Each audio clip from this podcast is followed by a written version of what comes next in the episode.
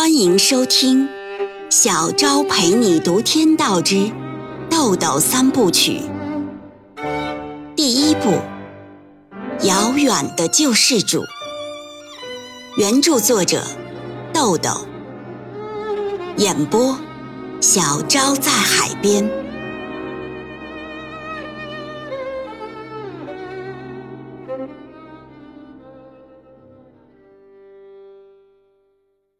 第十四章，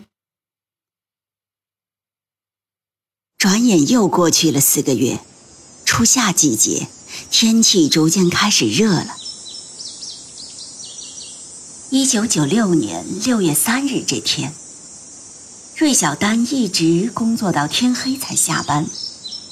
他没有直接回家，而是乘中巴车先去了南村小区。白天，房东给他打来电话。提醒他，丁元英租的房子还有五天就到期了，如果需要续租，应尽快预交租金。芮小丹这才意识到，丁元英来古城已经一年了，而且暂住证也到期了。当时的租房手续是他经手办的，房东与丁元英并没有直接的接触。他刚走到四楼的时候，就听到了楼上在播放音乐。等上到五楼，音乐更清晰了一些。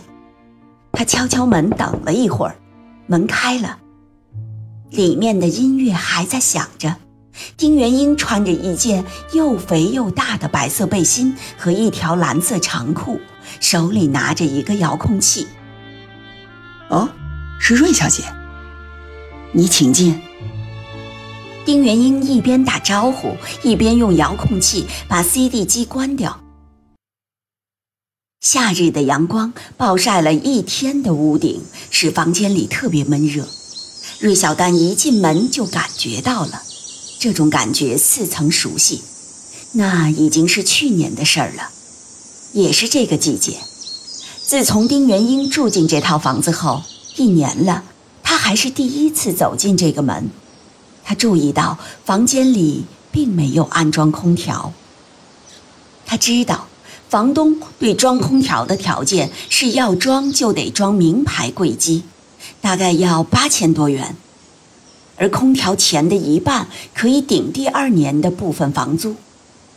条件是刻薄了点儿，但对丁元英这样消费水平的人来讲，完全不是个问题呀。他在想。他是他精于计算呢，还是有什么难处呢？他以关切的口吻说：“夏天热了，丁先生，如果有什么困难，请别客气。”丁元英自然听出了他的弦外之音，也不介意，客气地说：“都挺好，谢谢。夏天真热的时候啊，没几天，挺一挺就过来了。你请坐啊。”芮小丹没有马上坐下，而是打量着房间。他被一种叫做简洁的东西吸引了。卧室里一张大床，床单洁白平整，被子叠得方方正正。东屋一张特大的石面茶几，一套大的像单人床一样的藏蓝色布艺沙发。客厅一套音响。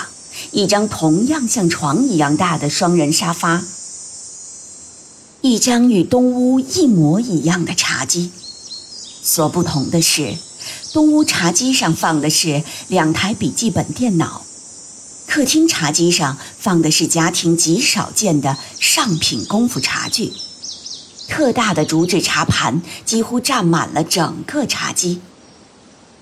房间里唯一能体现一个“多”字的是客厅里的那套音响，一对小书架音箱居然配置了十三台机器，台台都是金色华贵，做工精湛。房间里没有任何点缀，找不到一件多余的东西。在这种个性的背景下，墨绿色的落地窗帘、乳白色的窗纱和藏蓝色的沙发。大板块极简洁的色调，就不再使人感到沉重和压抑了，只有沉静。芮小丹心想：这人呢，心事太多，脑子太复杂。从心理学的角度分析，越是头脑简单的人，越是需要点缀和填充；而头脑复杂的人，则对简洁有着特殊的心理需求。客厅里没有多余的凳子，芮小丹只能与丁元英同坐在一张沙发上。他说。嗯，房东打电话呢，问房租的事儿。你的暂住证也到期了，我来看看。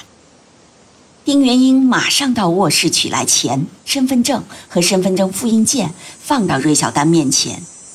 我都准备好了，连房租带水电暖押金，一共七千二百元，你点一下。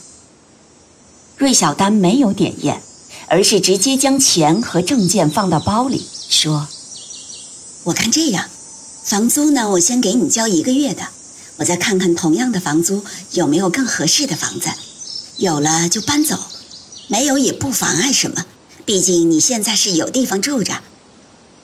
更合适的房子，显然是指有空调的房子。丁元英说：“啊，不用，太麻烦你了。”芮小丹说：“谈不上麻烦，你搬家也不是多复杂的事儿，这事儿啊。”我斟酌着办就是了，只是万一没办成，你也别介意啊。丁元英说：“哪里哪里，谢谢你啊。”芮小丹想避开这个让丁元英觉得尴尬的话题，于是话锋一转：“哦，能见识一下你的音响吗？刚才在门口就听见了。”丁元英说：“不知道你喜欢听什么。”芮小丹说：“抒情的吧，你给推荐一首。”丁元英想了想，到卧室拿来一张精装版试音碟，放进 CD 机。芮小丹问：“可以抽烟吗？”丁元英一怔，回过头说：“啊，对不起，我不知道你会抽烟。桌上有，你请。”芮小丹从包里拿出自己的烟，点上一支，说。哼，你刚才惊讶了一下。丁元英说：“啊，是还没习惯。”芮小丹笑笑说：“不是看不惯吧？你的眼神比你诚实。”丁元英用遥控器选好指定的曲子，开始播放。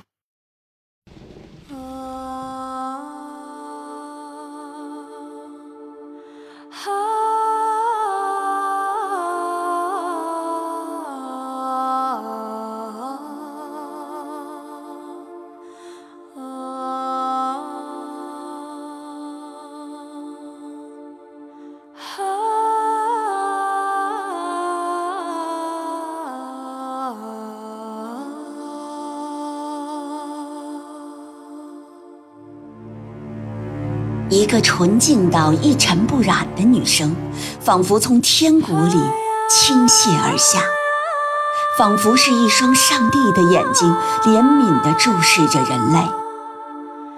一生，只一生，芮小丹骤然有一种灵魂之门被撞开的战栗，又感觉自己像一个失重的物体，被一种神秘的引力带到了没有现在。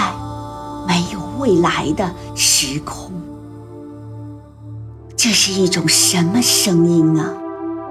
时而像露珠的呢喃，时而像岩浆的涌动，时而让人幻入远古的星空，倾听天女的咒语，时而让人在潮水般恢宏的气势里感受生命的悲壮和雄性的本色，向往。豪迈人生，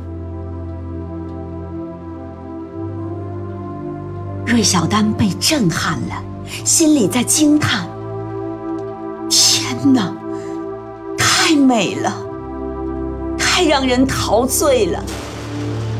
人原来还可以这样活，灵魂原来还可以这样滋润。”一曲过后。丁元英关小了音量，芮小丹意犹未尽地说：“太好了，这是什么曲子？我可以借走听听吗？丁元英答道：“可以，这是天国的女儿。”芮小丹仔细看了一会儿音像器材，问：“你这套音响很贵吧？”丁元英取出唱片装好，放到他面前说：“还可以吧。”芮小丹又问：“还可以是什么概念？”丁元英说：“得几万吧。”芮小丹把烟熄灭，将唱片放进包里，站起来说：“啊，没别的事，我回去了。房租和暂住证办好以后，我给你送来。”丁元英将他送到门口，客客气气道别了。芮小丹走出南村小区，乘出租车回家了。